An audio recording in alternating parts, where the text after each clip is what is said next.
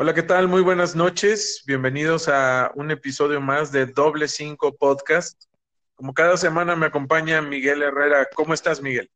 ¿Qué tal, Israel? Buenas noches. Te saludo desde la ciudad de Tampico, en donde hoy, casualmente, el clima cambió. Estamos aproximadamente a 18 grados centígrados. La verdad es que está muy. La gente pues ya desempacó sus suéteres, sus botas del perro guayo, andan por ahí por la calle, este, con su olor porque ni siquiera lo lavaron. Yo en lo personal, como estoy acostumbrado a otro clima, pues la verdad ando en puro pants y playera normal, pero pues aquí estamos con toda la actitud y dispuestos a traerles un nuevo programa, un, un, nuevo episodio a toda la gente que favor nos hace de semana a semana estar escuchando el contenido que estamos subiendo con todo el cariño de ustedes. Así es, Miguel. Y el día de hoy queremos tocar un tema que es los cuatro primeros lugares de la tabla general del Guardianes 2020. El orden es ¿cuál, Miguel? ¿Quién está en primer lugar, segundo, tercero y cuarto?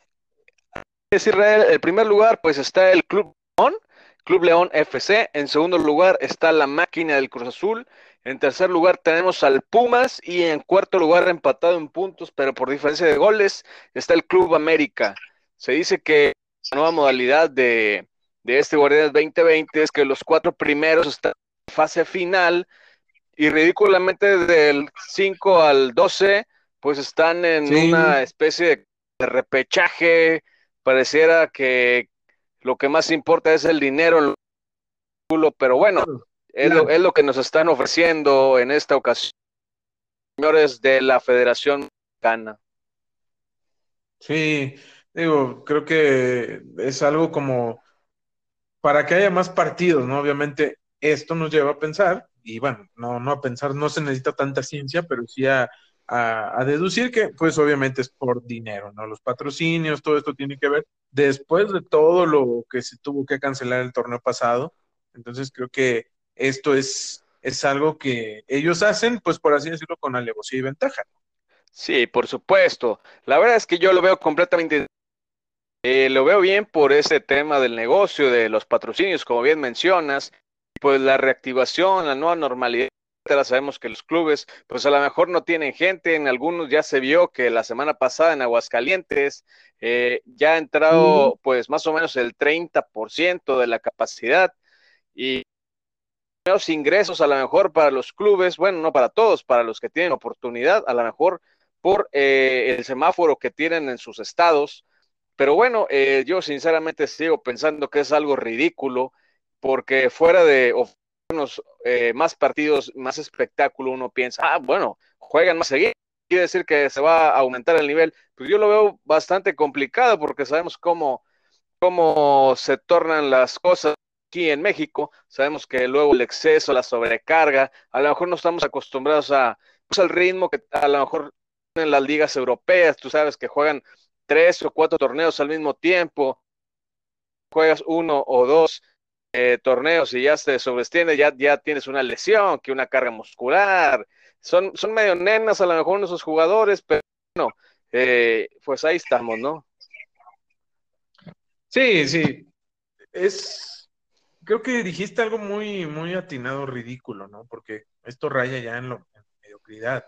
El darle oportunidad, imagínate que de repente en lugar 12 de la tabla califica y le toca el León, lo eliminas campeón. O sea, ¿qué mérito tendría el León? ¿Estás de acuerdo? Sí, por supuesto. Entonces, ¿qué, qué exactamente, eh, qué, qué de bueno le ofrece al que te está, pues está ganando o está generando o haciendo lo suyo para poder llevársela. Cuando en, un, eh, en una moneda de suerte, a lo mejor eh, llega el 12 o llega el 15, que a lo mejor está ahorita en, en un chispazo, se mete esto del repechaje y te deja fuera. Entonces, pues sí, es, es algo lamentable. Pero pues que bueno, tenemos que aceptar eh, con esto de la nueva normalidad, el nuevo formato que nos está ofreciendo la Federación Mexicana. Y pues bueno, aquí estamos para hablar de los primeros lugares de la tabla. Ok, vamos a empezar con el número cuatro. Cuatro, claro. El número cuatro, que es ¿quién? Es el Club América, el más de los tiempos del fútbol mexicano. Bueno, sí. Eh, ¿Qué nos puedes decir del América? ¿Qué posibilidades tiene este año? Pues mira, yo la verdad lo veo, veo un equipo muy parchado en este momento. Sabemos que tiene pues un hospital prácticamente. Eh, tiene lesionado a Cáceres y tiene lesionado a Bruno Valdés en la tiene que estar experimentando ahí, haciendo eh, combinaciones en la defensa. Miguel Herrera, sabemos si de por sí es el sector o la línea eh, más, más vulnerable que ha tenido el AME en las últimas temporadas y con este, con este tema pues todavía se torna un poco más difícil. También eh, pues sabemos de Nico Castillo, la, lesión que de manera permanente y eh, hoy se, nos acabamos de enterar de que eh, Federico Viñas, el chico Maraviñas, pues dio positivo a COVID-19, entonces una baja muy sencilla para el América que esperemos si lo podamos tener disponible para la liguilla. Y bueno, eh, un poco, tocando un poco el tema del funcionamiento de la América, pues yo creo que está batallando sinceramente Miguel Herrera eh, por, lo, por el tema que te acabo de comentar del hospital a lo mejor por el tema de la pandemia, pero si bien es, no debería de ser un eh, pretexto por la grandeza del club y tú tienes, estás obligado, siendo el AME, estás obligado a tener un plantel lo suficientemente vasto para enfrentar uno, dos, tres o los torneos que sean y siempre estar en la punta y ganar.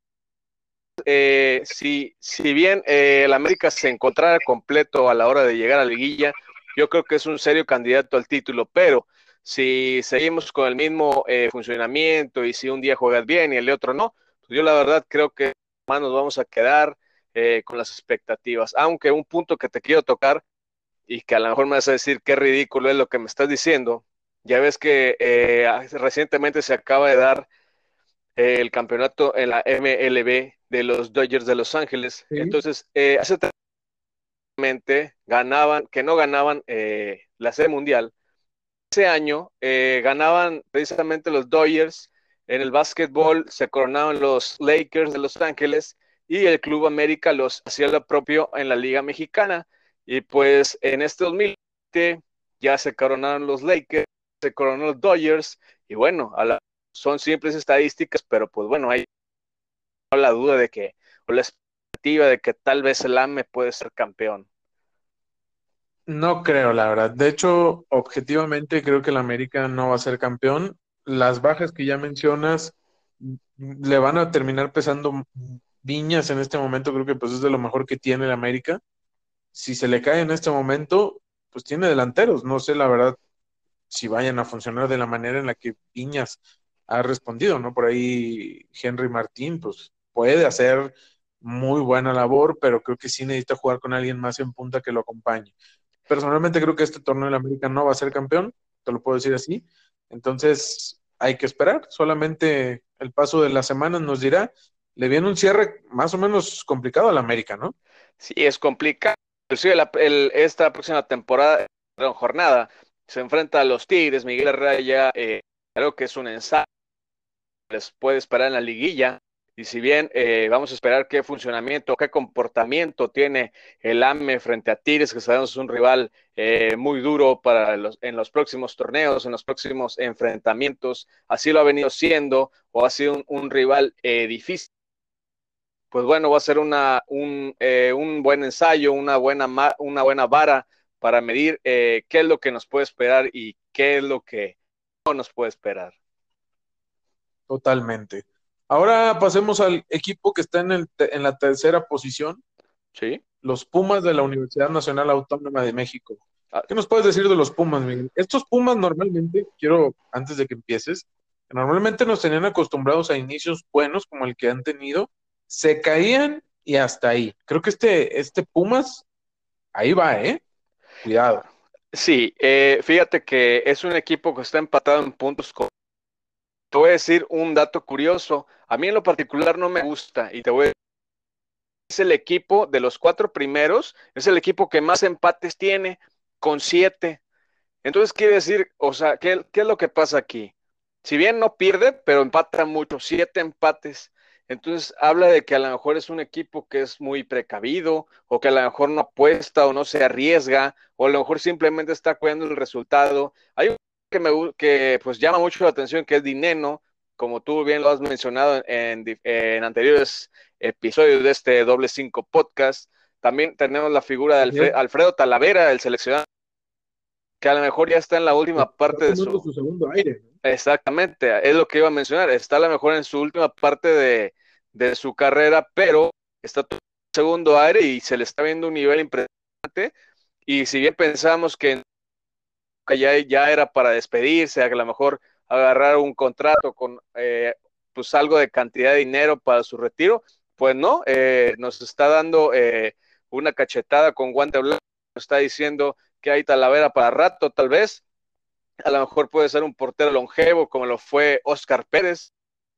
Nicolás Navarro, ya ves que jugaba después de los. Sí. Teniendo un nivel impresionante. A lo mejor Alfredo Talavera puede pintar para eso. Volviendo al tema del funcionamiento del Pumas, pues es un equipo que a lo mejor va a estar ahí, va a ser protagonista. Ya lo está haciendo, está dentro de los cuatro que pueden eh, ser finalistas directos pero si bien a mí no me, no me llama mucho la atención eh, su, pues su, su movimientos, creo que salió Malcorra de este club. El, el, episodio pasado lo mencioné que es un, es, un, es un jugador que me gusta mucho. Creo que le da mucho dinamismo. ¿Te acuerdas eh, en el torneo pasado? El juego que fue precisamente entre Pumas y América en CU. Eh, cómo se comieron a, a Paul Aguilar en dos jugadas eh, fue un, este, un partido muy, muy de ida y vuelta, pero si bien Malcorra fue el que les causó el, el mayor daño a la saga del AME, y pues bueno, esto es todo lo que quiero comentar sobre este equipo de la universidad. Sí, Pumas que tienen dinero y en Carlos González una dupla goleadora que ya quisieran muchos equipos, ¿eh? la verdad. Empezando por tu América, ah. quisiera alguno de estos dos hoy en día honestamente. Sí, claro. Incluso, incluso, incluso yo pienso que estos jugadores no tardan en irse a algún otro club de mayor peso todavía, tal vez, o incluso que pues le pongan lana, ¿no? O sea, que digan, véndeme dinero, véndeme a Carlos González y seguramente van a, van a rendir buenos frutos, pero el tiempo nos dirá. Vamos a pasar con el tercer equipo que vamos de abajo para arriba, pero está en la posición número dos, sí. que es Cruz Azul. ¿Qué nos puedes decir de Cruz Azul, Miguel? Bueno, la máquina de Cruz Azul, si bien eh, para mí o para, para tú coincidir en este comentario, que pues venía siendo el mejor equipo del 2020, y digo venía siendo porque creo que ya no lo es, este, porque ha sido superado por un, claramente por un equipo, que al tocaremos más adelante. Entonces, eh, si bien eh, Cruz Azul, la verdad, tiene tiene un excelente funcionamiento. Creo que le vino eh, la llegada de este técnico Robert Dante Siboldi. Hablábamos eh, fuera de micrófonos tú y yo de que quién había sido eh, el mejor entrenador de los últimos tiempos de la máquina del Cruz Azul. Y tú me decías que a lo mejor Gemes, yo te mencionaba Pedro Caixinha, pero bueno, si bien uno u otro, Siboldi no le pide nada ni los dos, Siboldi está haciendo un papel excelente, este, si bien eh, el torneo pasado los tenía como super líderes, y lamentablemente pues no se pudo terminar por ese tema de la pandemia, pero yo creo o le veía muchas posibilidades al Cruz Azul de ser campeón, sinceramente, y también lo demostró en la NP, un, nivel impresionante, eh, sigue eh, mostrando ese nivel, Cabecita Rodríguez, el referente en el ataque del equipo del Cruz Azul. En la, en la parte trasera, la Corona, sinceramente sigue siendo un papel extraordinario. Yo pensé sinceramente que el, titular iba a ser jurado, que para eso lo habían comprado, pero bueno, eh, pasa el mismo tema que con Talavera. Eh, Corona a lo mejor todavía no se quiere ir, quiere eh, su tercer aire, no sé qué número de aire vamos con Corona, pero bueno, y sigue, y sigue dando actuaciones pues espectaculares y bueno, ahí tienen a Cruz Azul, eh, eh, este eh, claro candidato al título, pero bueno, ahí, vamos, ahí vamos a esperar qué es lo que pasa con este equipo, que sin duda está dando la sorpresa porque pues es un equipo que a lo mejor siempre hace a sus aficionados pensar que este año va a ser el bueno y que si estamos jugando bien y que si esto y que si aquello, y pues al final se, todo se derrumba, ¿no? Esperemos que este año les depare algo bueno. Sí, Cruz Azul que empezó muy bien, ah, después tuvo como una racha ahí, un partido pésimo contra el Querétaro, después volvió a perder, después agarró esta racha de dos partidos, primero contra el Toluca, después contra los Tigres, y que ahora este fin de semana ganó. Jonathan Rodríguez ya no había metido gol, aún así sigue de líder de goleo. Creo que está, si es que está despertando, que espero que sí, pues está despertando en el mejor momento, ¿no? Porque Cruz Azul, una cosa que yo veo muy mal es que tiene dependencia de lo que haga eh, cabeza, ¿no? Porque si no es él, pues Santi Jiménez sí lleva cierta cantidad de goles, lleva cuatro o cinco, no recuerdo bien, pero no está jugando últimamente. Eh, este fin de semana jugó Caraglio, que lo hizo la verdad muy bien, pero pues deberían de tener más generación de juego. Otro jugador que está en gran momento para mí hoy en día es Orbelín Pineda, que se está echando el equipo al hombro, está jugando de media punta, está jugando, se tira por derecha, por izquierda, y, con esta versatilidad que tiene, pues le está ayudando a Cruz Azul. Aún así, eh, la baja de Lichnowsky, pues ya se fue, pero ahora ya regresó Pablo Aguilar, que es garantía, tú lo sabes, un jugador probado.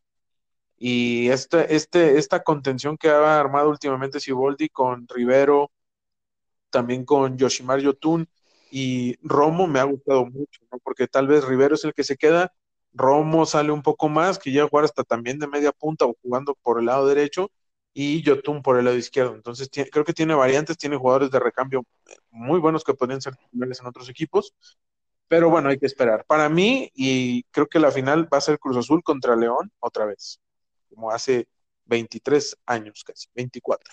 Sí. Pasemos ahora hablando de esto, León, al número uno de la tabla, que es precisamente el Club León. ¿Qué comentamos de León, Miguel? Pues que creo que juega en otra liga, ¿no? Porque imagínate ya sacarle 6, 7 puntos al segundo lugar es una monstruosidad, ¿no? En un torneo corto. Que está a otro ritmo, a otro nivel. Eh, a lo mejor no me sorprende mucho porque es un equipo que ha tenido mucha regularidad en los últimos tiempos. Sabemos que su, su dueño, pues es hijo de este famoso eh, personaje, dueño del Club Pachuca. Pues a lo mejor este, estos eh, personajes hace mucho que le invierten a proyectos a largo plazo.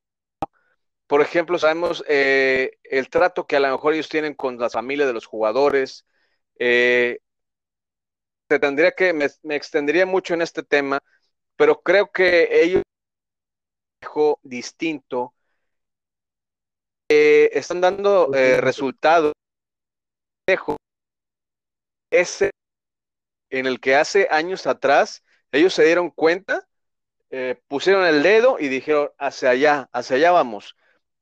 Hoy son completamente protagonistas de la Liga MX. Si bien tú lo dices, pareciera que juegan en otra liga porque su superioridad es infinitas sobre otros clubes. Por ejemplo, en, el, en el partido contra el AME, pues ganaron 3 a 2, pero sinceramente pudieron haber sido muchos más. Y así te puedo decir, eh, exactamente, sinceramente sí. Y te puedo decir así de, varios eh, partidos que hemos visto del Club León, eh, la versatilidad, el dinamismo, los cambios de juego.